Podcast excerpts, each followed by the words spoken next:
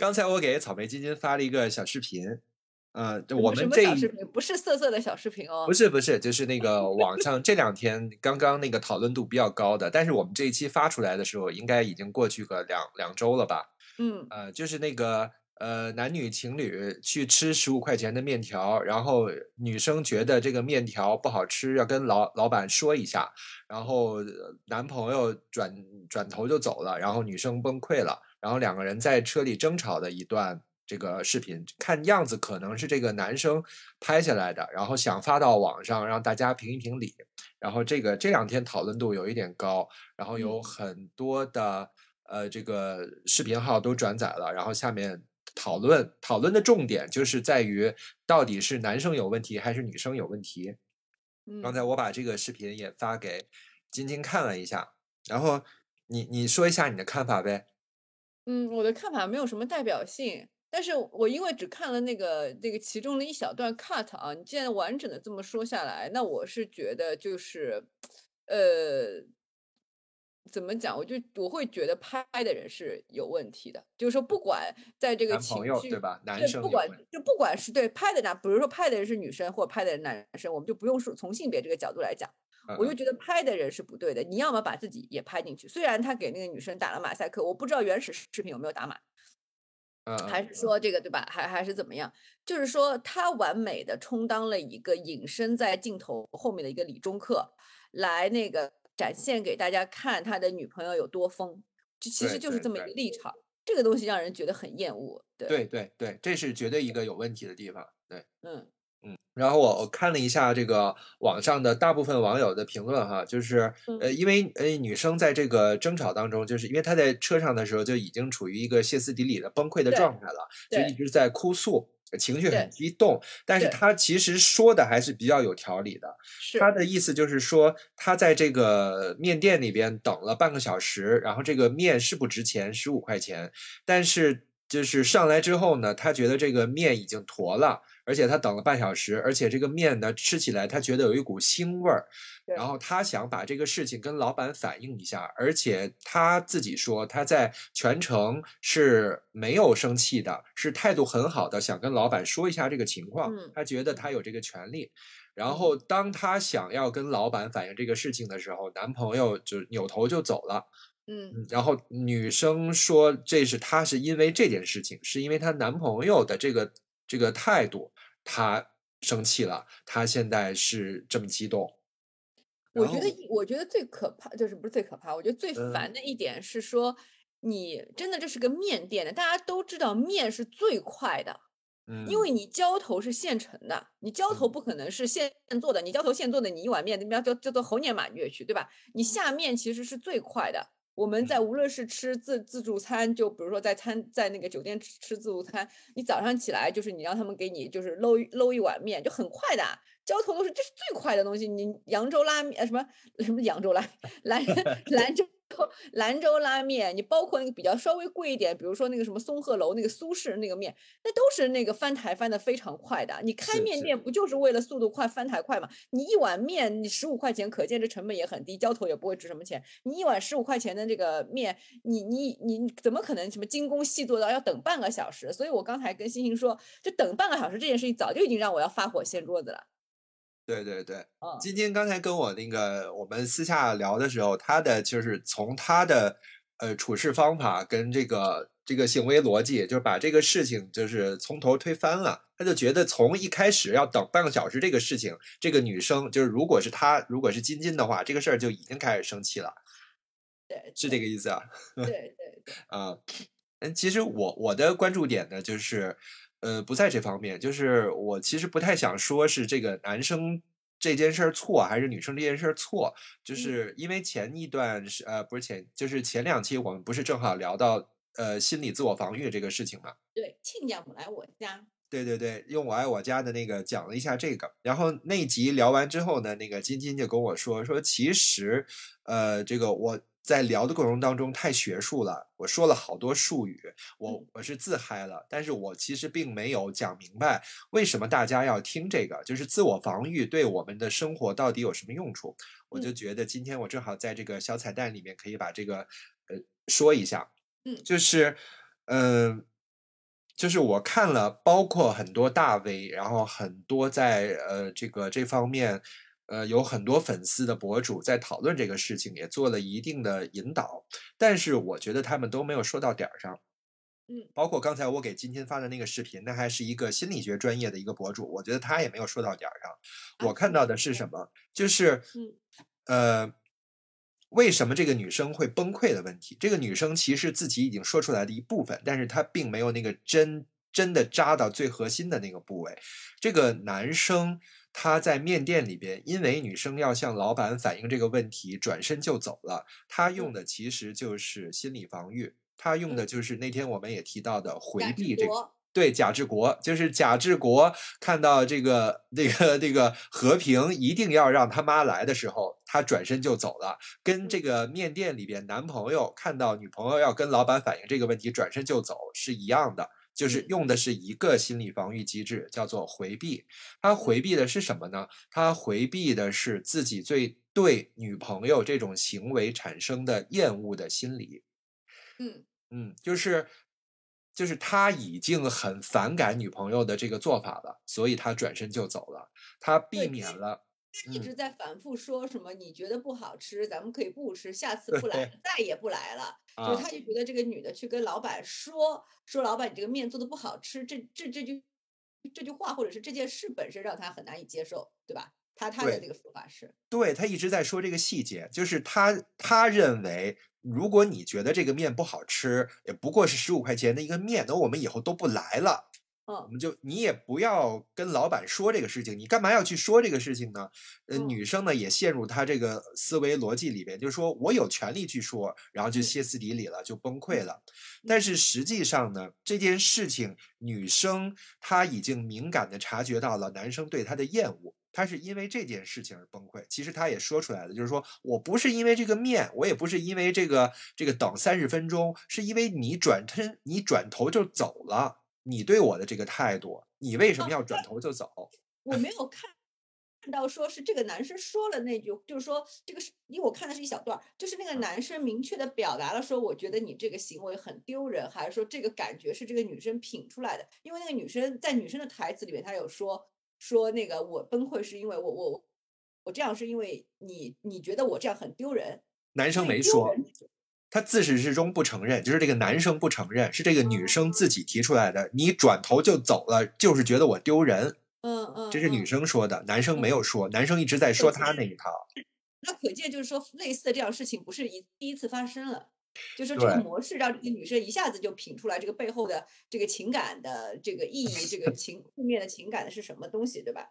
对，所以说这个呃，女性的直觉还是准的，就起码在这些事情上面，就是她虽然没有完全用语言表达清楚，但是她很明确的感受到了她的男朋友对她的厌恶，嗯，跟看不上，嗯，她崩溃的是这件事情。嗯，所以其实我我不想就是谈这个是男生的问题还是女生的问题，但是如果是这个男生确实看不上这个女生的话，那两个人还是分开的比较好。嗯，就是在很多亲密关系当中，就是会面临着很多像这个吃面的这个事件类似的问题。我之前其实也陷入到这种。坏的关系当中，那个时候我自己是分析不出来的。但是我今天作为一个这么多年后，我的这个知识增长了，然后我又作为一个局外人，我一下子就看出来了，他们俩的亲密关系的问题究竟在哪儿？不是这个面的问题，而是就像你说的似的，这个男生这个觉得女生丢人，他对这个女生的厌恶、看不上的这个情绪，绝对不是今天才发生的。嗯嗯，所以就是，与其讨论这件事情到底是男生的问题还是女生的问题，我觉得其实更应该看到他们两个人亲密关系当中出现的这个裂痕。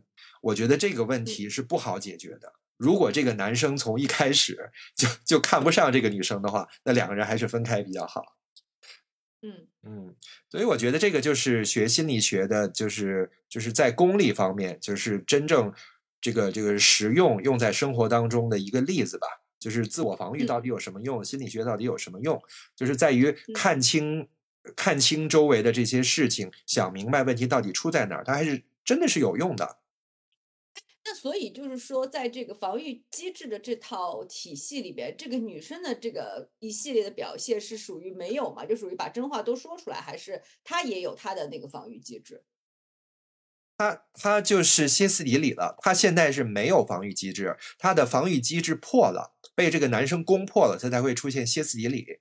嗯嗯。如果他那个运用了防御机制，他会表现的会比较冷静，会比较正常，就是我们打引号的正常啊。明白明白。嗯嗯嗯，就是因为说反话啦，或者是说 以守为攻了，就反正就是更加有策略的，能够把这个对话一来一往的进行下去，对吧？对，但是这个视频里。对对对对，那女生现在是崩溃的状态，就已经嚎叫起来了。嗯，她是她是现在是完全是在说真话了，但是但是这个女生的这个思路还比较清晰，我觉得这个女生还是厉害的。哎呀，这种我跟你讲，这种类 似于经常那个非常那个崩溃的大喊大叫的这个这种这种这种那个关系，经常发生在我跟我妈 之间。嗯，我就是经常会被我妈整崩溃，你知道。对，这对那个时候就防御机制没有用了，就而且你也不会想用它。对对对，嗯嗯，我们就互相那个，然后开始互相扯头发，然后互相撕扯。哎，我觉得确实是这个，就是在越是亲密的人之间，就是越会这个防御机制就没有用了，就一下子就进入到那种应激状态，就歇斯底里了。对，然后每次被我妈那个歇斯底里过以后，那个挂完电话，我还要那个歇斯对我老公歇斯底里翻，然后然后跟他数落一遍我妈，然后大哭一场，然后哭完就不是跟你说吗？哭完就爽。啊，是是，哭完确实是爽，对，是 嗯，所以。你其实刚刚说到了这个亲密关系这个词儿啊，这好像让我也想往回找补一下一个话题啊，也不是往回找补，就是说，呃，其实跟你今天要聊的这个这个我们今天要聊的这个故事也是有关系的。就是我们之前在聊到那个天秤座投射出去的这个这一期里边，我们其实提到了这个天秤座，它有一个关键词是关系嘛。就在我没有用你的那个语言逻，就是那套体心理学的体系去解释这个是。解释这个东西的时候，你不是还有一点 confuse，对，有一点那个听不懂嘛？听不懂。然后呢，然后你就提到了一个天蝎座，也是你提到了你自己也是有这样的一种，好像对关系的这个执念，或者是怎么样的。然后呢，那个我后来我问你说，那你觉得人和人之间关系是怎么样的时候，你其实第一个想到的就是亲密关系。对啊。所以亲，因为亲密关系这四个，就亲密这个字，我们比如说关系这这个词儿和亲密关系，它其实是两个词儿。那我我如果说的就是说比较那个开诚布公一点来讲的话，嗯，大多数的这个天秤座的人，他所执着的，他所追求的那个关系，其实是非常，呃，跟亲密关系来比的话，它是非常泛泛的，或者是流于表面的社交关系，就相当于说，它可以泛泛的所指，就是说人一个一对一的任何关系，哪怕是我跟一个店员的关系，嗯，然后对吧？我觉得。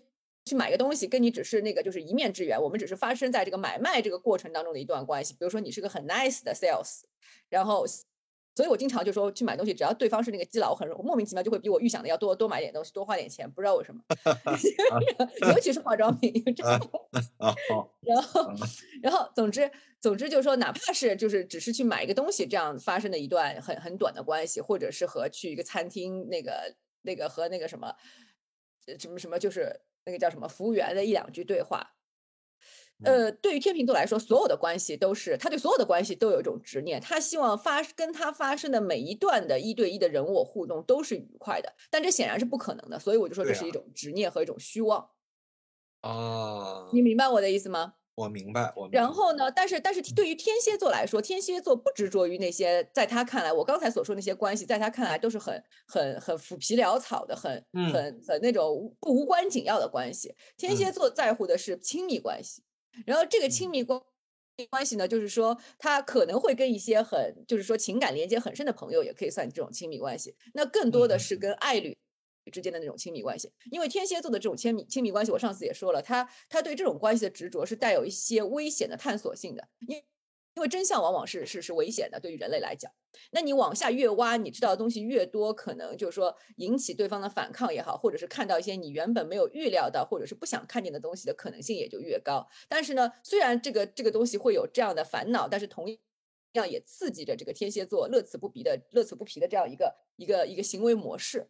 所以天蝎座对亲密关系是是是很执着的，而且他会对这个亲密关系挖的越深，绑定的越牢的，然后可能还是还有就是跟那个性和性有关的，比如说我们如果说要把那个天秤座所谓的爱和美投射出去的话，那天蝎座可能就会把性投射出去。就是性，因为性也是一种很深层的连接。大家不是说你只有那个赤身裸体在床上真枪实弹来一发的时候，你才是真正了解这个人的嘛？所以性这个问题对天蝎座来说也也是一个很很很执念的东西。但是我不是说这个执念不不代表说你是什么性欲狂人啊，或者是那不是那种，我说的是精神层面上的，你明白吧？嗯嗯，之前都明白，但你一提到这个性，我现在就是稍微有一点这困惑。嗯。他他可能不，他我说的这个性是有点，就是如果你放到这个弗洛伊德的这个角度里边理理论里边讲的话，可能会它更像是利比多你说的这种性，对对对，它有点像是利比多，但是这个利比多又是你，就是说通过跟一个人发生亲密关系而去挖掘对方身上的这种利比多的感觉。啊啊，明白了明白了。哦，这样你明白了哈。啊，利比多是一种这个生的力量。对对，也同，但是但是它其实性欲跟死亡也有关系嘛，因为男性刚刚射完那一刻，他其实是就是最最放空，可以更更加接近那个那个死亡，也是个精神意义上的死亡，并不是肉体的死亡，你明白的啊？就荣格经常会会拿这种东西来来比喻嘛，循环啊什么的。对对对对，嗯，我自己的体会，天蝎座是就是很追求呃某种他认为的极致，就是就是有点。呃，在亲密关系当中是有一点自毁性质的探索的感觉。嗯，我我也不知道我总结的对不对，就是我觉得就是我现在可能会好一些，但是我觉得我依然在这个亲密关系当中会想挖掘一些呃，就是更深层次，实际上不用去探索的东西。对对，嗯，呃，这个其实就是就是天平，呃，不是呸，你这个其实就是天蝎座的一个一个关键词。我为什么因为对天蝎座这个关键词自己比较感同身受，是因为我月亮星座在天蝎座。啊，嗯，所以就是说天，因为挖掘的越深，代表着那种就是比别人都更深更深的那种呃羁绊和契约关系嘛，嗯嗯，就是天蝎座会对这个东西会有一点，而且而且本身这个天蝎座它也跟个人潜意识有关。嗯，就比方说双鱼座会跟集体潜意识有关，所以为什么就就说人文占星这一套会会有那么多词借用于这个心理学，是因为荣格他本身，荣格到了晚年，他其实不是一直在研究所谓的这个占星和炼金术嘛？当然，当然他不是要去真的去炼什么金啊，他就是在这个当中提，就是说总结出或者提炼出一种跟他本身所所想要去发展的那个心理学相吻合的一种精神特质，或者是一种哲学理念。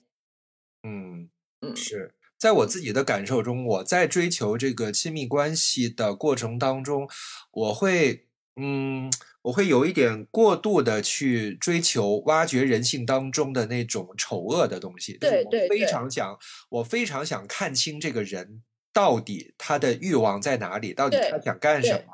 而在这个过程当中，实际上我也把我的丑恶投投射到了我的伴侣身上。这实际上是一个互相毁灭的，然后又又很费劲的重建的一个过程。对，嗯，但是这个过程会让我暗爽。对，会让你乐此不疲，会让你很很上头。对，所以我我那个那个大田原来老说我变态，所以所以所以这个就是我那天讲的所谓的太阳落在哪个星座，就说你做了这个星座的事情，会让你有一种生命的感觉，有让你有一种活着的感觉。对，让你感觉发光发热了，让你觉得啊，活着真好，让你觉得说哇，这种经历实在是太爽了。这就是太阳落在哪个星座，你做了那个星座所代表的一些特质的事情以后，你就会有这种爽感，就会有这种我活着，我发光发热，我有成很成就感，我正中目标，正中靶心的那种爽感。嗯。是嗯是，嗯所以。这个这种爽感，就是对这种爽感的追求，我觉得好像又让我衍生出了另外一个呃旁支的能力，就是嗯。我能够很快的辨别出这个人的说话，就是言谈举止是不是虚。对对，嗯就是说他他是不是在说谎话，对吧？或者是说，呃，他对自己装，他对他对自己诚不诚实？对对对对对，对对，就是如果他的这个状态是表演出来的，就是他不真诚，他没嗯有跟我说他真实的感受，我是能感受出来的。嗯，嗯嗯是，是，所以呢，就是但是这个在我身上呢，它又有有一个复杂性，就是因为我的面具太深了，就像咱嗯们呃上呃上一次讲的那个呃事情，就是我明明就是是学心理学的，而嗯且呢，其实我在这方面是有一定敏感度的。就是我明明感受到了这个事情的不正常，但是 但是我却把它放过去了。啊，嗯所以这个这个事情其实放在我身上来讲的话，它是一个很复杂的相互作用。嗯嗯，我有很多情况，嗯，包括今天我们讲的这个主题也是，就是呃传销的这个事情，其实嗯有很多次，就是我感受到了这个事情不对，就是我还是就没有没有仔细想，就把它放过去了。哎，但是你刚刚其实也提到了这个天蝎座的一个关键词，我还没有说，但是你在你的自己的描述里面其实已经说出来了，嗯，这个也也也蛮妙的，就是嗯所谓的这个毁灭和重建。嗯，因为因为人文占星学上，它一直是在想要去强调一个，就是说符号化它本身的这个两面性甚至多面性，所以任何一个星座，任何一个行星的符号，它都不是不是单一的正面或者是负面的。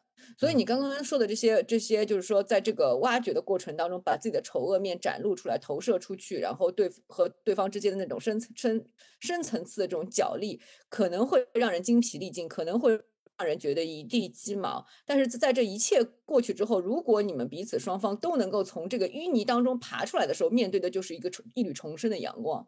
那而这个重生是无可替代的。对，我特别喜欢那个，我特别喜欢在大吵一架之后，然后狠狠的干一场。对对对对，所以你看，这不就回到我刚才说的这个性上来了吗？对对，这倒是，就是嗯呃呃，但是最近这个呃，我的情绪都比较稳定，所以嗯这个这个已经很久没有进行过了嗯。之嗯前确实是这样。嗯，因为啊我说的这个性就是对性的这个执着，不是说性欲旺盛不旺盛，而是嗯说你对性这个东西本身的执着，就是说你通过这个性行为当中能够获得的精神上的东西，可能比一般人要更多。这对天蝎座来说，就性嗯行为本身就是一个深入挖掘的手段，对于天蝎座来说，所以他会对性本身有一点点执着。嗯嗯，像像就是说主流的天蝎座的话，他啊不是主流的天秤座的话，他其实只要打扮的美美的，在一个场合被大家恭维，他可能就满足了，他也不需要去深入任何一段关系。那个那个那个东西对他来说太可怕啊了。嗯，但是因为我我本身这个星盘上有太多天蝎座的元素了，所以我会那个对对这一块我本身会可能跟你有一点点相似，再加上我本人不太戴戴得上人格面具，可能是这个的原因。啊不然的话，啊你可能很难跟我做朋友，我就会变成 A 姐的老公啊，不不 A 姐的男友，啊！你你会哦哦啊！就是你是那，种很典型的那种很虚的那种，看起来好像对谁都挺 nice 的，但是就是说，但是这个人就是你会感觉就是说，很多天秤座，尤其是男的，很多天秤男都会觉得他很空心，他的心是空的，他里面什么都没有，你知道吗？他只有哎，一个对，哎呀，你说的太对了，就是 A 姐的姘头一直给我这个感觉，就是嗯虽然我们在一起生活了一年半那么嗯。长的时间，嗯。但是我始终觉得我不了解他，嗯就是我不明白他在想什么，嗯。就是觉得这个人是是空的，是虚的，感觉他什么也没干，什么也没想。嗯，就是 A 姐这个人，就是这 A 姐星座的啦？呃水瓶座，哦哦，呃，水瓶座，然后那个就是，我觉得我还是这个能看懂他，就是我我觉得嗯。我已经走进了就是他的这个情感世界的一部分，我能够了解这个人，我能我嗯。能看到他开放给我的那一部分，但是对于这个他的那个男朋友，我是完全看不懂。啊嗯，我我只能很表面的，就是评论他这个人、这个事儿、这个事儿怎么样，但是我完全不懂他在想什么。嗯，那还有一个原因，就是说，除了我刚才说的这个天秤座本身的这个原因之外，还有一个原因是因为你是天蝎座，就是说，在这个传呃占星传统的这个占星学的这个概念里边，相邻的这个星座是看不见对方的。哦，还有嗯，这样的说法。对对对，就是说，除非你有就相邻和一就三十度和一百五十度的这个星座是很难看清楚对方的，因为离得太近了，就反而像灯下黑那种，就是你可能就是我的下一个阶段，天蝎座可能就是天秤座转化的下一个阶段，所以就是说可能你反而会会看不看不见，但是说因为每一个人的星盘都不是独独立的一个行星，或者是嗯每个行星之间有不同的角度，它会它会串联起来一些东西，就除非你本身的这个星盘上天秤座的元素是相对来说比较薄弱的，那再加上你是天蝎座跟天秤座是两个相邻的星星座，你就更加能难看懂天秤座的人，是会有这方面的原因的。啊，嗯是，嗯，嗯，好，我们拉回来 说说你这个朋友，说你这个这个朋友，你知道他是什么星座的吗？你你说哪个朋友啊？哎呀，传销的朋友。哦，那我们那个先先说先说开场吧，因为这个我本来是想剪到后面嘛，没事儿，你也可以这样，我们就到半个小时的时候再 上去。那就那好吧，那就就直接顺起来好了。那我们我来来录一段开头哈。啊，好啊，来，大家好，我们是幸会晶晶，我是桃子晶晶。我是唐一。哎，今天其实我们要聊的是传销这个话题。我坦白哈，我我被呃我被骗去过传销大呃可以算是三次吧，三次。三次。哎，你先回答我刚才那个问题啊，你你记得你的朋友是什么星座的吗？天秤座啊，什么天秤座或者是天蝎座，我记不清楚了啊。天蝎座，几号啊？呃，十一月十五号还是十四号？啊，那肯定是十到十一月份二十号之前肯定是天蝎座了。啊，对对对，OK，嗯好，你继续继续来讲你这个经历吧。呃，那个就是今天主要聊的也不，其实其实我今天聊的不是这个朋友，我就是想聊一下我这个被骗去传销的这个经历。然后我们聊这个经历的时候，可以就是随时停下来聊一聊。我主要是，呃，一个是当一个趣事，当一个往事分享一下，还有就是给大家听众一个警醒，就是如果你遇到类似的人、类似的事情，或者就是传销的话，就是。你如何能够就是通过我的这个经历，能够一下子看懂他对你的这个经历，绝对是我要先说是个反面教材，大家就反着反着星星做的 来来就好。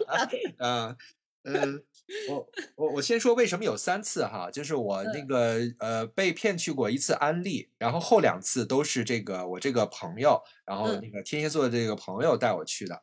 嗯，这个在安利的这个就没什么可说的了。嗯这嗯，个呃，在那个代的眼泪。呃，对对对，那个我我还在这个安利的这个会场上遇见了我们家亲戚，呃，就嗯很好玩的一个事儿。那我记得，但安利那个时候其实有好多类似于这样，比如说雅芳，比如说美凯琳，就对说你要说这些，它其实不完全是真正的传传销，因为他们的产品都还说得过去吧，就是你不能说有多好，但是说得过去吧。对，嗯他们是有自己的产品的，而且呢，他们其实是发了执照的，就是给他证了名嘛，叫做直销。嗯，嗯就他们自己说他们是直销，不是传销。但是实际上，不管是他们这个呃这个下线的这个做法，还是他们囤货的这个鼓励的这个做法，跟传销没有本质上的区别是啊。是，嗯只不过是因为他们交重税，他们大概是交五成的重税。哦，那这个我们就不细聊了，就是嗯 嗯啊，呃，反正第一次就去的安利，就是有没也这个也没有什么危险，就是去听了一次对课，但是听得我头晕脑胀的。那个嗯人也真是牛逼，就是那你一个买了买了产品吗？当时？我不买啊，我妈当时买了好多安利的产品，牙膏什么的，用都用不完。呃，我我们家也买，但是我肯定是不买的，是因为哦我不是说了吗？我在那个安利的会场见到了我们家亲戚，是因为是因为我们家亲戚在做，所以呢，可能是我爸抹不开面子呢，所以就买了一些这个产品，就是用着呢，确实也还可以嗯。啊、所谓这个浓呃浓缩的这个洗洁精啊，然后那个嗯。呃沐浴产品啊、牙嗯。膏啊什么的，觉得用的倒是也还行，就无功无过嘛，对吧？对对对，也没觉得嗯。特别好啊。啊，这是。我上大学的时候。上大学嗯的时候就被骗去过一次安利，然后因为在那个会场上见到我们家亲戚，然后就变成我们家那个亲戚一直都给我打电话，然后还夸我说：“哎呀，你比你爸有远见呀！我跟你爸说了很多次，他就是不他就是不来呀，怎么样的啊？没想到这儿遇见你了，因为我是小辈儿嘛。”但是他反复给我打了几次电话之后呢，我就直接说了，我说我不想做，我有我自己想做的事情啊，然后就嗯再也没打过电话了。嗯这是第一次，这个没什么可说的。然后就就到第二次，第二次就是呃比较比较比较后期了，呃，我想想啊，是一一四年，一四年或者一五年，好像是一四年，一四年的时候，然后呃那个时候呢是是我那个时候写了一部，嗯、也写了一部作品，嗯。然嗯后那个作品当时正在处于一个运作，呃，然后嗯找这个找人，这个就是来把这个作品想让它发酵的更大的那么一个过程当中，所以嗯呢，那段时间呢，会经常有认识的人、不认识的人说，哎，你写的这个东西，那个哎挺好的，我们看有没有什么是把它改编一下什么的，所以我经常会接到这个邀约。嗯，当时其中之一是吗？啊，对对，你是你是比较靠谱的啊。嗯 你知道我我当时遇到最不靠谱的是一个山东的一个什么公司，好像呃只想只想给我多少呀？只想给我两千块钱还是三千块钱，还让我过去出差，我就 直接挂电话 啊。但是这个还属传销那个地方也在山东吧？我记得。对对，嗯嗯嗯，哎，但是我们对山东没有偏见啊。我当时就是听到这个朋友跟我说，说他认识一个老板，呃，富二代，然后呢一直在做影视方面的这个这个事情。他呢，呃，想最近就想投资一个这个东西，哎，那我们不如去过去跟这个老板聊一聊。然后呢，既然是想找人家投资，那我们的可能姿态要低一点儿。那人家山东，然后我们直接去见他，然后那个跟人家聊一聊。哎，这就是传销那个事儿是吗？对，就是他。我靠，我我没有听你讲过那么细，那就等于说你这个朋友完全是针对你现在的这个处境和需求，完全编了一套瞎话，因为那个是传销啊，跟他说的真的是半毛钱关系都没有的。对，完全没有这个这个谎，这个好可怕！这个不单是就是说你马上就要绝交的，就是说你直接要那个什么的，你恨不得就是要买 凶去他单位给他贴。他没有单位，他没有哦单位，他是一个所谓的呃自由摄影师。但你跟他有共，就是说，那我我我说不应，就是说我的意思就是说，他这个行为非常的这个恶意，就是嗯说这个行为本身你没有任何可以为他所开脱的借口，因为你最早跟我说的时候，就是说他有一个工作，那你本身想的是那个什么工作，或者说是有那种采风采访的，那你想就是说，那那去就去了或者怎么样，那这个起码还。比你刚才说的那个好，虽然也不好，但是就比你刚才说的那个要要要，你似乎更能为他找一点借口。但你刚才那个他编的那么圆一套东西，方方面面都把你的嘴堵住了，说明他想了很久，把所有你可能的回绝的可能性都给你堵上了。就就就是，就这就是那个这个这个逻逻辑啊，他他骗你的这个逻辑跟人口贩子是没有区别的。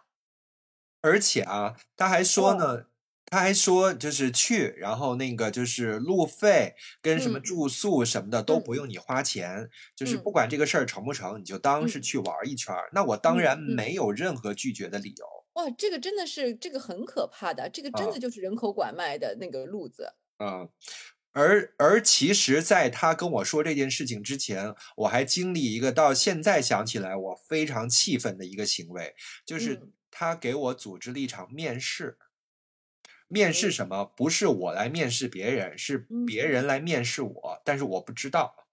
什么意思？就是就是这个传销的，就是嗯更上层的人，嗯就是他的嗯上家儿来嗯过过来看看我，跟我聊天，然后判断我可不可以被骗。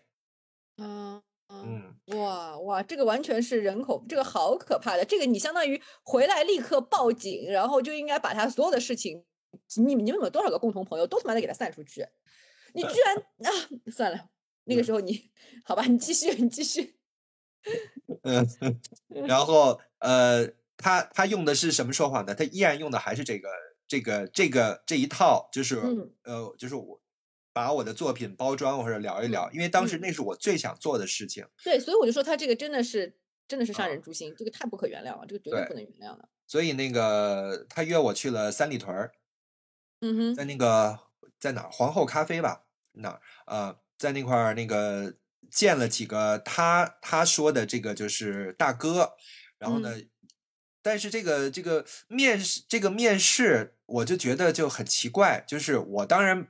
当时不知道是他们在面试我，我认嗯。为就是我的这个朋友，我这个朋友我给他取一个名字吧，叫那嗯。个呃叫小薇吧，这个小哦。薇，呃，当时说的是这个大哥是做这个的，然后呢，我以为呢，其实我就是跟这个人见一下面，但是嗯。当我去了之后呢，发现已经有好几个人坐在那儿了，就是嗯他们几个就都是男的，大概有嗯。四个人已经坐在那儿聊天了。我嗯。是等于说是一个闯入者的一个身份，进入到了他们的势力当中，进入到他们的那个卡座里边。我嗯。当时就有一点不是太自在，嗯。嗯，因为我我这以为是他们很重视这个事情，或者就嗯。是想单独约我出来聊一下，然后嗯。没想到呢，好像是我求着人家怎么样的，就是我当时是这么认为的，就是嗯。我觉得啊，你安排了这个，但是嗨，算了，反正就是为了自己的作品嘛，那就嗯。跟人家聊一聊也没什么，我也不一定非要觉得聊这一次就要怎么样。嗯。聊一聊可能性。呃，当时呢，就是等于说是不咸不淡的说了一些不着边际的话，呃当嗯。时认识了一个人，嗯，然后当时在座的大概是四个男的，然后包括这个带我去这个小薇，这个小薇是一个女的，嗯。呃，聊了大概半个小时，那几个男的都走了，留下来一个男的。然后呢，然后呢，这个小薇这个时候才跟我说，说你主要是跟他聊。我心里想，哇，那刚才那些人是干什么的？嗯 然后，然后我又跟这个留下来的这一个男生聊，聊了嗯半天，哎，我觉得还有一点投机的感觉，是因为问题是你们在聊什么啊？你们难道不应该聊一下你的作品吗？是看过吗？是他看过，他真的看过，这个是我这个觉得当时聊的还不错的这个嗯感觉，是，对，就是呃留下来的那个男生呢，我后来知道他是这个小薇的上家儿，嗯，嗯，他们的的还挺细的嘞。对他们的面试是他们的这个规矩是什么呢？就是嗯呃，比如说这个小薇要发展他的下线，嗯，谁来给他把关？不是他这一条线上的上家来给他把关，是嗯旁系的上家给他把关。嗯，就是嗯家族之间，呃，进新人的时候，由另外的家族帮另一个家族去把关嗯嗯啊，嗯，等于是他们嗯是交叉着来。嗯，所防止那个你这这这条线那个做做做大做强，然后那个欺欺上瞒下呗，对吧？呃，这个具体是为什么？就是他们当时有一个说法，但是我记不清楚了。哦，啊，反正呢，就是那一帮人，等于说是别的支线的人就都走了，留下来的呢是这个小薇和小薇的上线是一个男生，这个男生是做话剧的，呃，然后呢，我跟他提了一下我之前写过的一些东西，他居然都看过，就哦很神奇。难难怪他能够跟你聊一聊，他他是那个就是相当于他本职的这个工作是这个跟文艺有点关系的，是吧？对对，而且其实他不是特意为我做的功课，是因为我提出来的时候，我能看出来他的反应，他很惊讶，是因嗯。为是因为我之前写过一段时间的幽，就是幽默搞笑的东西，还有包括小笑话。嗯。啊，然后我提了，我说了几个我之前很早之前写过的笑话，他居然看过，然后我还说了另外一个我写过东西，他居然也看过，啊，那我要收回我刚才的判断，就是说，嗯如果有这，就是说，如果有这层比较，就是说奇遇的经经历的话，那你那个被后面那个，就是说那么相信他，跟他去了，我觉得是情有可原的。对呀、我就觉得，哎呀，那还真的是有这个呃机缘，或者就是是怎么说呀？就是呃，可能就是是对的，我就觉得这个事儿就是对的，那我们就可以再继续聊。所以当天面试完了之后，虽然没有任何进展，我还觉得嗯，这个方向还挺好的，这个感觉还挺好的。所以呢，之后呢，呃，之后这个小薇向我发出了去呃山东的这个邀请，我就答应了。而且他当时说的是什么？他当时说的是可以让大田一起去，哦，他不是让我一个人去，他是让大田一起去，那我的安全感就更高了。我这个有点不太懂啊。如嗯果是这个大田也去的话，到时候就说你后来遇到那一系列事情，那岂不是就是，嗯，我我去了两次，我我不是说我被骗去过三次传销吗？前两嗯次，前两次，第一次是安利，第二嗯次是这个，然后第嗯三次还是这个，是我自己愿意去的，我不是想知道，啊，我知我不，我是我是抱着采风的目的去对对，这我知道，你后来跟我说过。啊那我不是，我就在想说，他对大，就是说这个小薇对大大田了解吗？嗯，我觉得不是很了解。哦，那那他如果知道大田是个什么性格的人，他就不会让你带大田去了，因为大田是一个很容易变成一个搅局者的这么一个人。如果大田你说的去了之后呢，你说太对了，就嗯当时大田就是我们去的当天就就 就搅局了，然后嗯 就搅局了。呃，他当时其实他带我们两个人同时去是冒着风险的。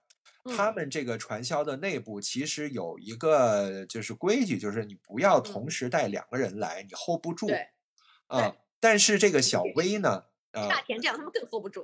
对他们根本 hold 不住。但是小薇呢，就是知道我跟大田的我们的关系是非常亲密的，就嗯是我们的就是钱也放在一起，决策也嗯会一起做。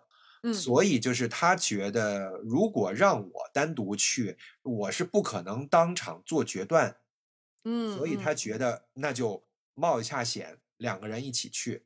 也是你像你说的，他不了解大田，嗯啊，所以就是后就有了刚才我一开头说的这个事情，就是他用这个呃富二代老板要做项目的这个事儿，把我嗯，把我跟大田同时骗去了山东。哎，那那个那那个嗯那个叫什么？就是这个富二代，就是他口中那个富二代，是跟你接触那个人吗？还是不是？没有是要到了山东才能？没有这个人，不是我，我知道嗯，我的意思就是说，在他嗯的这个谎言里边，这嗯个富二代是在山东等你去的，而不是说跟你见面的那个做话剧的那个人，对吧对对，不是，是另外一个人，就是我没有见过的人。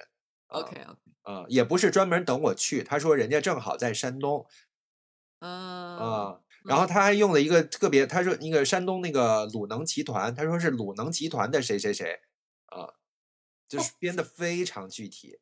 然后他后来在跟我说的时候，他说他们基本上都用这个借口，因为山东鲁能集团大家都知道，就是如果是用你你商务的借口的话，都你你用这个现在回过头来想这件事情，嗯。你你回我不先不用想这个事情，你现在回过头来看这个女孩儿，看这个小薇，你会觉得她有一点心理异常。肯定是有问题的，但我不觉得他是处于异常，我觉得主要就是人品有问题，就是他的行为模式很典型，就是呃，就是自以为是艺术家，但是实际上并没有做出任没有做出任何努力，也也并没有像他自己所认为的有天赋的那个状态。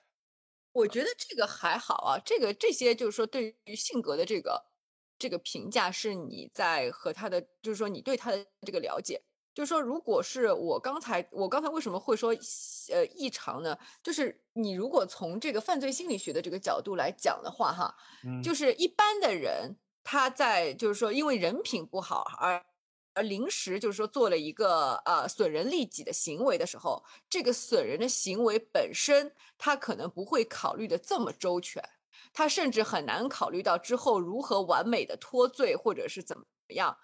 而如果一个人他有这个犯罪的动机，呃，或者是说他已经想好了，就是说你这个人无论是不是朋友，还是你在路上认识的人，他对你这个个体要进行侵害的时候，他完全没有从你的角度思考半分半毛，相当于这个人的同理心几乎已经丧失殆尽了。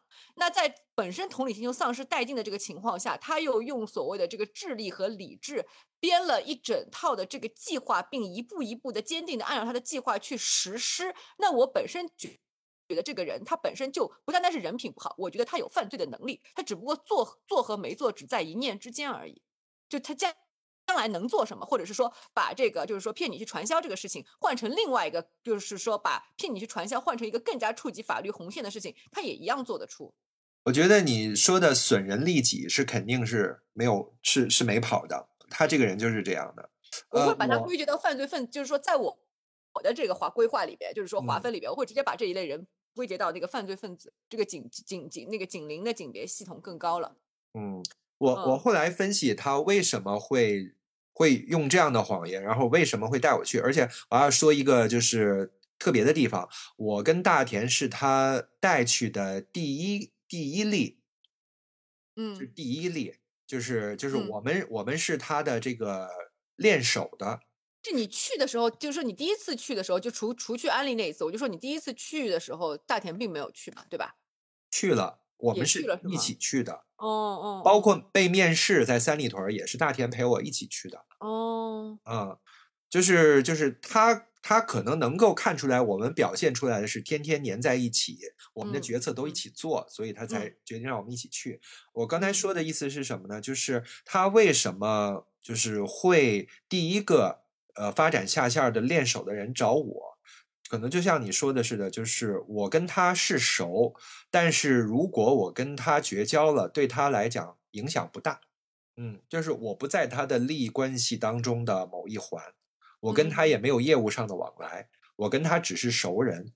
虽然嗯我我们这个之间的这个朋友的关系的纽带是是比较深厚的，是因为介绍我们认识的那个朋友跟我关系真的非常好。但是如嗯果我跟他绝交的话，他无所谓。嗯就算是我把这个事儿捅出去了，他也无所谓，嗯他可能就是这么想的。嗯。嗯嗯，所以就是，呃，其实到哈，就是到他利用就是我当时很想运作这个我自己的作品的这个心态，把我骗过去，然后到我离开北京之前的这一步，其实你说我有没有机会警醒、警觉？我觉得我是有，但是，嗯，我觉得不能用现在的我的这个这个翻过头来的这个标准来责备当时的我自己。是因为首先，因为我当时跟他已经认识了至少五六年了，嗯呃，而且而且是不是那种只是认识而已，是基本上每年能够见很多回的那种。就是我们经常会出来唱歌，会吃个饭，还是干什么的，就是是在你们共同认识的朋友，那个还是说你和他那个就是不用带你们共同认识的朋友也可以？不是是有我们共同朋友在一起的。嗯嗯嗯嗯，我觉得我们算是比较熟的朋友了，所以我不觉得他会做损害我利益的事情。当然，这是一个迷思哈，所以我嗯在这里其实要稍微提醒各位听众朋友们一句，就是你不管再熟的朋友，是不管亲呃，不管是就是你们有什么样的纽带，即使是亲戚，都不能以此为标准，认为他不会损害你的利益。那当然。哎嗯，你刚才说到，因为我原来不知道大田第一次也陪你去了。那如果大田第一次也陪你去了的话，那我觉得你的警觉性降低，又有了一个可可以那个怎么讲 被原谅的借口。对 对，因为大我的安全感，田会嗯大田会降低你的警觉性，对，我觉得会增加你的安全，会增加你的安全感和降低你的警觉性。对，嗯嗯，所以嗯其实用现在的呃这个眼光来看的话，就是从这个我从北京出发去往山东，就是在北京这段时间，他布局什么的，我觉得我没有看出来，我去了，我觉得其实也不能责备我自己，我自己是这么觉得的。是是是是是，啊因为我之前了解信息有误啊。啊我以为那如果是按照你今天讲的这个的话，我觉得确实是不能责备你。然后，嗯、但是就是刚才像我说的是，还是要提高警惕啊，就是不要觉得熟人就不会损害你利益，这个是唯一我要提醒的一点。啊嗯嗯，然后就是就就坐高铁了，就去去济南了。去济南呢，呃，下火车之后，其实他的言行就开始有一点反常了。嗯，但是因为之前我完全的信任他，我也完全把这个事情就是当成就是他说的这个做项目的事情，所以我并没有往别的地方想。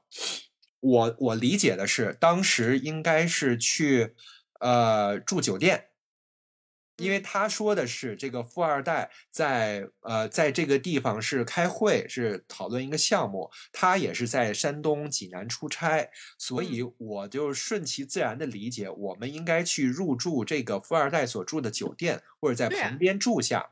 对啊，我以为我们就是当时下了高铁，打了一个车是直接去去酒店的，但是嗯。没有，没有，他直接把我拉到了一个小区门口，嗯。然后先当当时是中午了，先在小区门口呃那个吃了个饭，对吧？对吃了个饭，然后呢就带我往小区里走，然后我我当时就觉得有点奇怪，我问他呃去这儿干什么？嗯然后他说呃去呃去见一个朋友。嗯，就有点儿他的朋友吗？对，他说去见一个朋友，嗯然后他嘛，因为是他主导的这一趟行程，嗯，就是所有的事情都是他。想嗯想是那种客随主便了，对吧？对，我说那那就去呗，就是嗯那就去呗，然后就进入到那个小区，然嗯后进入到小区的时候，然后然后进门儿，他他进门儿的时候是从这个脚垫底下拿的钥匙。嗯我当时以为是去就是在北京三里屯聊天的时候，跟我聊天聊得很好的那个男生的在山东的家，嗯他当时呃也是这么解释的，说是去谁谁谁的那个住的地方。我说哦，他还在这儿租房子，他是在这儿有活儿吗什么的？但是当时那个小薇就开始支支吾吾了。嗯嗯，如果是经验老道的人，其实在这一步就能看出问题。当然，这也是我马后马后马后炮的行为了。就是不管是嗯呃放到现在还是放到过去，如果是之前我在北京他给我展现的这一大套东西的话，到小区这里的时候，我其实是不可能毅然决然的就就决定不进去的。我是不太可嗯能做出这么当机立断的决定的。我就跟他嗯进了这个租的这个地方了，是一个很普通的三室一厅，在一个嗯比较老的小区里边，大概是六层楼的那样的一个大小区。有电梯嗯吗？嗯，有电梯，嗯，有电梯，呃，然后我们就进去了。进去之后呢，发现这个房子里面没有人，没有人。然后呢，然后呢，他们呢就是那个就开始收这个阳台上晾的衣服啊、床单啊、被罩什么的。我当时真的就以为就是那个男生在这里租的地方，嗯、嗯但我觉得啊，那可能是他经常在这儿做项目，还是干什么？是不是在这儿有有演出，还是怎么？我不没没太弄明白。但是呢，当嗯时也吃完饭了，说让我们在这儿等一等，说一会儿有朋友过来，嗯大田是什么反应啊？在这个过程当中，没有任何反应啊，哦，我我们也没有交流啊，嗯就是没没有就这个事情的奇怪程度进行交流，嗯嗯，但是呢，等了没一会儿，大概二十分钟，突然来了一个人，来了一个来了一个胖胖的一个一个男的，然后进门之后呢，就非常呃自来熟热络的，他的开场白是什么？他说：“你看我买这裤子，我根本不认识这个人。”然后他进来之后呢，就非常热情的说：“你看我买这裤子是不是长短腿？是不是这条腿比这条腿短？”然后我，然后接呃，他邀请我看，我就看了一眼，哦，我说确实不一样长。然后他就就此就坐在了我旁边，然后开始跟我聊天儿。我不知道他是谁，我也不知道他为什么要跟我聊天儿，然后我也不知道就是这个这个人是是是不是他们说的这个朋友说要嗯过来还是干什么的。嗯呃，但是当时呢，你想，就是，呃，我是等于说是，嗯，在一个不熟悉的环境，然后别人带我来的，我也不知道下面的安排是什么。嗯，然后这个人坐在我旁边聊天儿，我不可能立刻站起来就走，或者说直接打断他说话，说小薇，我们是不是要干什么什么？说是，我我不太可能做这样的行为，所以我当时只能听听下去。他大概讲了二十分钟，扯嗯闲篇儿，嗯，然后那他也没有介绍过自己是谁，他没有介绍自己是谁，他说嗯了一下自己的职业，他是在某某，哎呀，这个也不好说，就是他从事呃唱歌跳舞的工作。不是你直接跟我说然后逼掉嘛，不然我很我很我很 confused。你得因为这些细节我都没听过，我就第一次听。你你不要那个给我那个什么，你事后自己 逼掉。啊 啊，嗯，嗯。嗯，他他就是唱歌的，北京的啊？北京的。啊？啊，真的假的？他不是北京人，但是他在在那不一定都是北京人吧？不一定都是北京人，我只是在说，他这个职业是好歹也是个国家国家机构单位吧？嗯，反正就是会那种下乡下乡走学唱歌的那种的。嗯。啊，呃，然后呢，他呃聊着聊着，突然话音一转，就是说，呃，就是聊到了钱，聊到了挣嗯钱上，说那嗯个呃其实我们这儿有一个那个呃，就是能能够挣钱，然后其实项目，其实想跟你聊一聊。这个时候我就有点诧异了，我就看了一眼带我来的这个小薇这个女生，我就嗯说是是是要聊这个吗？她说是是想聊聊这个。我说那个，然后我问他不是要去那个见那个富二代聊这个吗？怎么又聊嗯这个？然后小薇跟我说说对，那个也是要见，那个事儿有，但是那个也也想聊一聊这个。但其实他这个时候就还是在说谎话。嗯嗯嗯，那个事儿是没有的。他嗯所谓的有的意思就是说，如果我加入了这个传销，这个传销里边有一半儿的人其实都是做影视的。嗯他说，只要你加入了，那这些人脉你不就可以可劲儿用吗？他是想用这种方式来圆他的谎，来给我一补偿。但是实际嗯上，他所说的那个什么富二代和这个事情是子虚乌有的，嗯，他只是想让我来听他讲课。嗯嗯，这个这个来唱歌的这个这个男的，就是这个这个歌手，就是用他们后来的黄话，呃，什么黄，呃，用他们的行话来讲，叫做是来开门儿的，嗯就是这个人很重要破，冰，破冰啊、嗯因为有的人可能就是呃第一个人来。当他说出来，我有一个赚钱的生意是嗯什么什么什么。当他嗯真正说出了传销的这个词之后，当然他们不承认啊，是是我提出来的，是不是传销啊？嗯。他们说说你也可以这么理解，但是其实我们是什么什么什么，他们有另外一套话术，但是他嗯。会他会先承认你说的话，来避免你这个反应的这个情绪过于激激烈嗯。啊，他们有一套话术，所以当他就是跟你确认了他们要跟你聊的是传销这个事情的时候，有很多人的反应会非常激烈，嗯。所以第一个人很难。嗯他当时说出来这个事情之后，我也很懵，我没有掀桌子了。但是当时我跟大田交换了一个眼色，其实我们都明白是怎么回事了。我当时嗯的第一反应不是愤怒，我是失望，嗯是因为小薇是因为他说的是要做项目，把我嗯骗来的，我是很失望。所以嗯我当时就并没有继续想听下去的这个这个兴趣了。我其实当时就想走，嗯但是呢，他们我们是中午到的，吃完饭了之后呢，就让我们在这个屋里等着。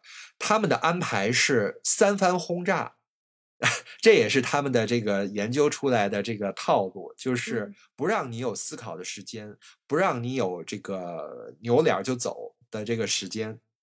就是这个歌手来了之后，无缝衔接来了第二个女的，在这个来了一个对，来了一个大姐，来了这个大姐就是苦口婆心的继续讲讲她自己的经历啊，讲她为什么会做这个事情，就是说你们可能现在会有点这个这个生气啊，抵触，嗯。对抵触，他会把你的想法先说一遍。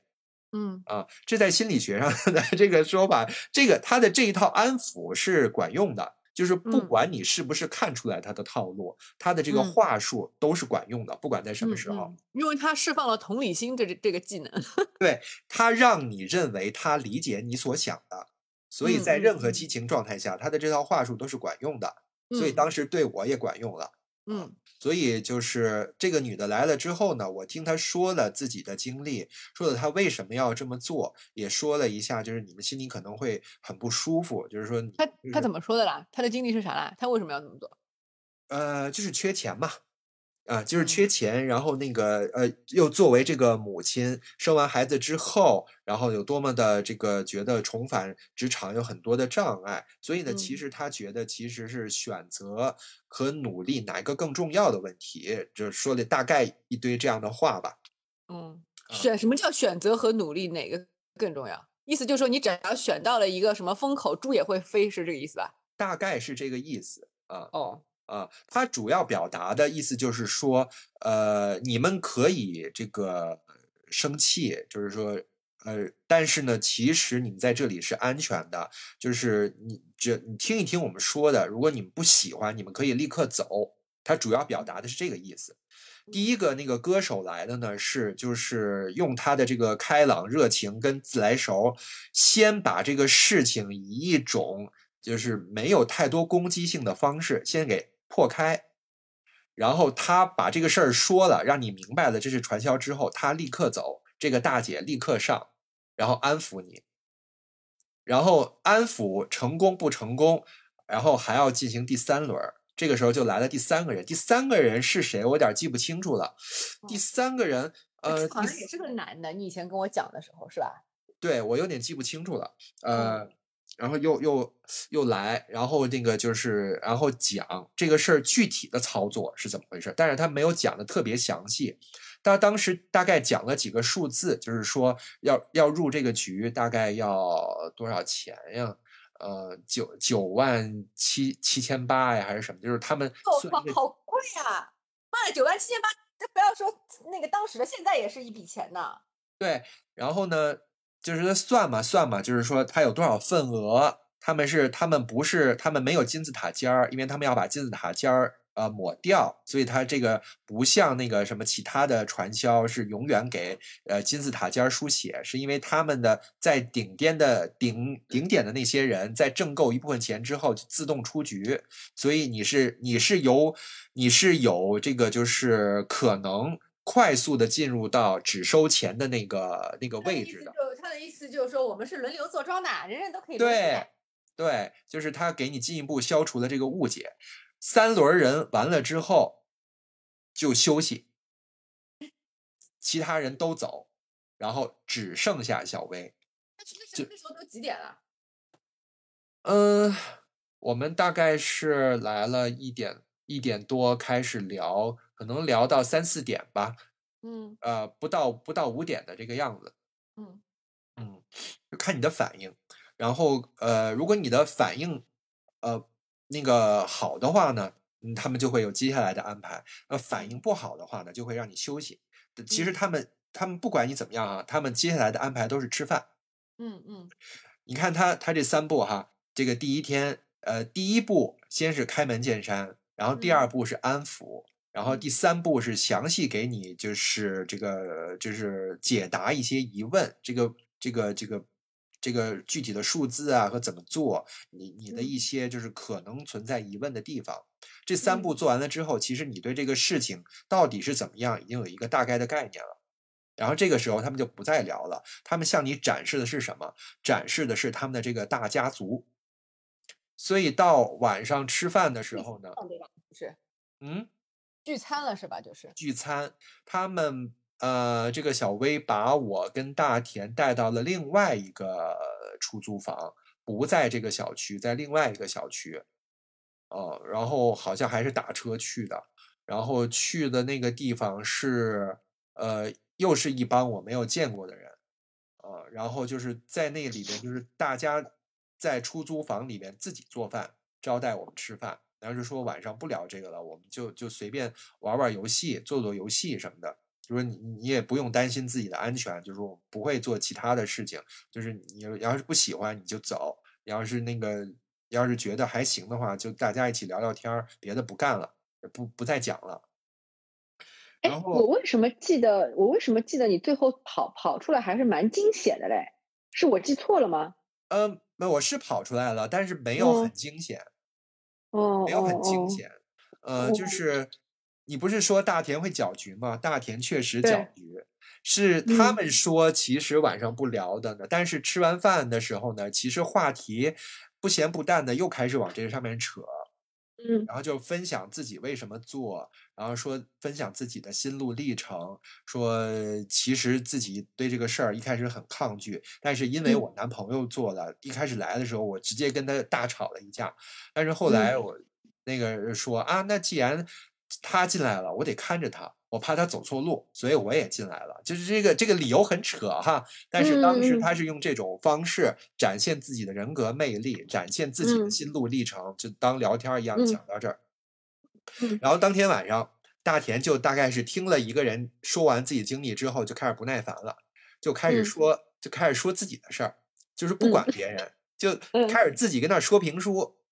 嗯。啊，但是其实他的他讲的这些事情，我也不是太想让他讲，因为他开嗯始讲我跟他的感情经历。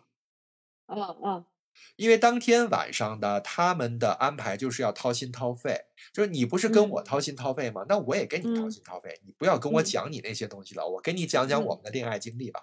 嗯嗯他就开始跟那帮人讲我们是怎么认识的，啊，嗯我们我们是怎么这个这个破除万难，中间还有一个嗯人人做梗，然后我们差点嗯没有没有再联系之类的，他又开始讲这些事嗯情。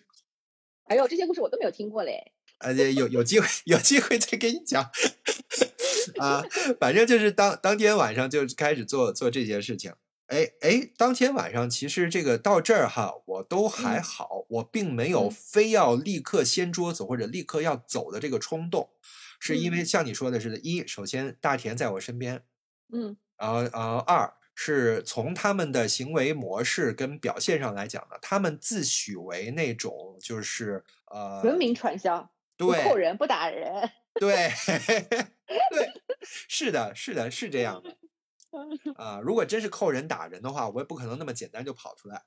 嗯嗯。嗯、然后呢，然后就是，所以我当时并没有立刻要走的冲动，但是其嗯实。我就觉得这个事儿就是扯啊，嗯。嗯。哦，那我对这个事情有一个错误的滤镜，不知道为什么，可能嗯。是就是说当时就是有一些比较可怕的一些传销的这个新闻，就当年，然后加上你跟我说这个，我可能时间过了久一久了一点以后，我有点混淆了，就我我好像总记得就是说是你是一个人去的，然后跑出来的时候还有几分惊险，就他们扣着不让你走没有没有我不知道为什么。哦，那就那完全是我的记忆错乱了，完全是我啊记忆错乱了。我是带着这个记忆去一开始判断你的行为的，啊，那原来完全不是这样。没有，当天经历还哦挺逗的。然后那嗯个、那个，我我当天晚上还还发现了一个就是让我很诧异的事情。这个事嗯情其实对于我之后去第二回有一个推动性的作用，嗯就是这个小薇，呃呃，就是嗯他们的规矩是来讲，就是当天晚上就是呃。呃，做饭，然后围着我们聊天儿，围着我们做游嗯戏，安抚我们嗯的这一群人，呃，也是这个小薇跟他的上线的旁系，就是他嗯们是什么叫旁系？就是一支一支的，就是就是是他们的就是往上倒三代的另外一个下线，另外一个上线发展下来的另外一组下线。比如说，就是他们不是一个金字塔形状吗？或者说是一个树根形状的结构。嗯对，最最顶上的人是金字塔尖儿的那几个人，然后往下自己发展自己的树枝状的这个下嗯线。他嗯们就是呃，就是包括来讲课的人，呃，包括这个晚，呃，就是嗯。他们叫讲课，就是下下午哦。来那三个大忽悠，哦哦哦，他们他们说的这个讲课的这几个人，然后包括晚上安抚我们，呃，给我们跟我们聊天做游戏的这些人，都不是他们这个本条这个这个下线这个这个支脉上的人，都是让旁边家族的人、旁边根系上的人来帮你做这个事情。为什么呢？它的目的在哪里啊？呃，目的在于他们的文化叫什么啊、互相帮助。啊 对，啊，呃，还有就是说，呃，就是呃，当你思考下来，认为这个他们是为了让自己获得这个，就是这个这个这个分瓜你分瓜你的入会费的时候，他们会说我们我们跟你没有利益关系，我们都是旁边家族的人，我们这么跟你掏心掏肺，自己没有任何好处。这个逻辑你能明白？对，嗯嗯嗯 啊，嗯就等于说是我，我虽然也是这个传销里的人，但是我跟你这么努力的讲课，我这么努力的说服你，实际上你加不加进来，跟我的利益没有半毛钱关系。我知道他想说明他们的这个所谓的这个他们这个系统内部的文化是人人为我，我为人人。对对对，他们就对他们向你展示了一种就是非常亲密的、非常乐于互助的这么一种文化或者这种精神状态，让我想到了什么？让我想到了《仲夏夜惊魂》。嗯嗯，嗯就就像那个，嗯嗯，然后我还没说完，就是我当时当天晚上看到了一个我很诧异的事情，就是助推我第二次来，我想把这事儿再看清楚一点儿，是什么事情呢？就嗯是这个小薇，小薇，我去过她家一次，我知道她家非常脏乱，虽然她是一个女生，呃，但是但是我知道她非常的懒。就是她虽然是一个自由这个摄影师，她是他是一个绝对的乙方的地位，但是他在做活儿或者干什么的时候，他可以迟到五个小时以上。他就是他是一个非常不负责任、非常懒惰，就是非常没有时间观念的这么一个人。而且我也知道他绝对，哎嗯，你说，是那个他是你曾经说起过的那个，就是说。呃，在大田做那个那个婚庆那个生意的时候，就是有一次找了找了摄影师来的是这个人嘛，然后和特别不靠谱，最后大田还自己学了 PS，是这个啊不是不是个人吗？不是不是，那是我大学同学，是男的，哦哦。啊，这是我哦大学同学，哦哦哦，啊，这这是一个那我又记错了，继续嗯继续继续，嗯，这个说他非常脏乱懒，嗯对，就是他非常非常懒，但是呃，当当天晚上就是在在我们那个吃完饭在聊天儿的时候，继续那个呃跟我们这个灌输的时候，这个小薇自己默默的在收拾厨房。我从来没有看过他干过这种事情，所以我当时有一个想法，到底是什么力量让他变成了这个样子？我就觉得很奇怪啊。嗯，我就这个这个印象让我觉得非常好奇。然后当天晚上只是，在一个特殊的这个时空环境里吧，可能。那你对军训的时候再懒的人，你也得干活啊。对，嗯 然后呢，我就我就是其实是我在呃这个大田一直聊我们感情的这个经历的时候，我有点尴尬，是因为在座的嗯。那些人我不认识，就是我我觉得你你干嘛要跟这些人聊我们的事儿呢？我就躲开了，我就去厨嗯。房，我就看这个小嗯。薇在干活儿，但是我也没想帮忙，我就看着他干。嗯。然后然后聊了大概没一会儿，然后客厅里的这帮人有点疯了，就是他们被大田聊疯了。我 知道，就是他们就是不是大田的那个话语尺度太大了？不是尺度太大，是他滔滔不绝，不让任何人嗯插话。就是 好的，就是就是大田的想法是，你不是向我灌输吗？你不用向我灌输了，我向你们灌输吧。然后他，嗯然后嗯后来呢，嗯就是他讲讲了一段我们的感情经历之后，就开始讲他对这些传销啊、工作呀、这些这些事情的看法，然后就滔滔嗯不绝的讲。嗯然后嗯大概讲到大概七七点多八点多，还是还挺嗯晚的。然后嗯然后把人家给讲疯了，然后就嗯是我能明显看到他们的疲惫跟脸上嗯的不耐烦，嗯 然后就把我们俩送走了。然嗯。后呢，这个小薇呢就带我带我们回到了我们这个下午那三个大忽悠来给我们讲课的那个出租屋，然后嗯。让我们睡其中的一间客房。嗯。嗯，我就非常的不满意，是嗯。因为其实我是准备着住酒店的，嗯。我也不喜欢住别人家，而嗯。且是因为住酒店，所以有一些东西我根本没拿，嗯嗯，因为当时我不是很在意啊。我现在去我嗯会我会去拿毛巾，但是当时我以为是去住酒店，所以什么什么嗯浴巾啊什么这些东西我都没拿，嗯我就觉得非常不方便。嗯，然后然后就凑凑合合就睡下了，也没有其他的办法。那他那个房间你觉得干净吗？床单什么枕枕套什么的？他新洗的呀，他不是一来了之后就开始收新洗的床单被套吗？哦，啊、就是就是他们这个房子不是这个不是跟我聊天的那个男生住的，是他们所有的人公用的。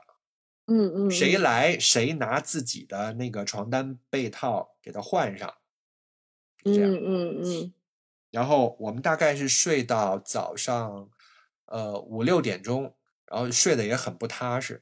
然后我醒了，大田也醒了，然后我跟大田说：“我们走吧。嗯”然后我 我们俩就起来了，起来了，简嗯单收拾一下东西。我说我还是跟那个小薇说一声，啊，他嗯也拦不住咱们，就是咱们想走就走。然后呢，小薇是一个习惯睡懒觉的人，她也没起。嗯我就嗯到她的房间敲门进去，跟她说：“我嗯说我跟你说一声，我们走了，你继续睡吧。嗯我就走了。嗯嗯走了，走了，然后大田，然后我们就扭扭脸儿就订了一个济南最好的酒店，好是嗯五五星级还是什么的，我们俩就住那酒店里，嗯 然后然后嗯、呃我俩住进去，然后洗漱了一下，没多久，大概到中午的时候，这个小薇跟她的这个上校这个男生就追过来了。我跟大田说了，我问了他一下，我说要不要告诉他们我们住在哪儿？然后大田说没事儿，也出不了什么事儿，就是 就是那说那行吧，那我就告诉他大概是这样的，嗯对，告诉他们了，然后他们俩就来了。他们俩来了之后，就随便聊了一聊。他们倒没有想再继续挽留我们什么的，因为我当时走的这个行为，因为在他们的判断当中，应该就属于翻车了，就没有聊成。嗯嗯嗯啊，嗯，所以当时他们来是想干什么呢？是想，呃，说是想说，我们不会因为这个事儿连朋友都做不成吧？我当时的？啊，我当时的反应是说了一个客气话，嗯我说不会，然后大田说会，嗯嗯大田说，大田说做不成就做不成呗。嗯然后，然后，然后他们两个就很尴尬的走了。然后当时嗯我还我还做了一个额外的一个什么事儿啊？我当时正在学这个树木画，让人画棵树是吧？对对投投射法投射法测试。嗯嗯嗯，我让我让这个呃上线的这个男生跟这个小薇一人一人在这个这个一张纸上画了一棵树。我想分嗯析一下他们俩是什么心理状态。嗯嗯，呃，反正反正都是缺陷比较严重的那种，啊、这那个展展展展展开讲讲呀，这趴我很有兴趣。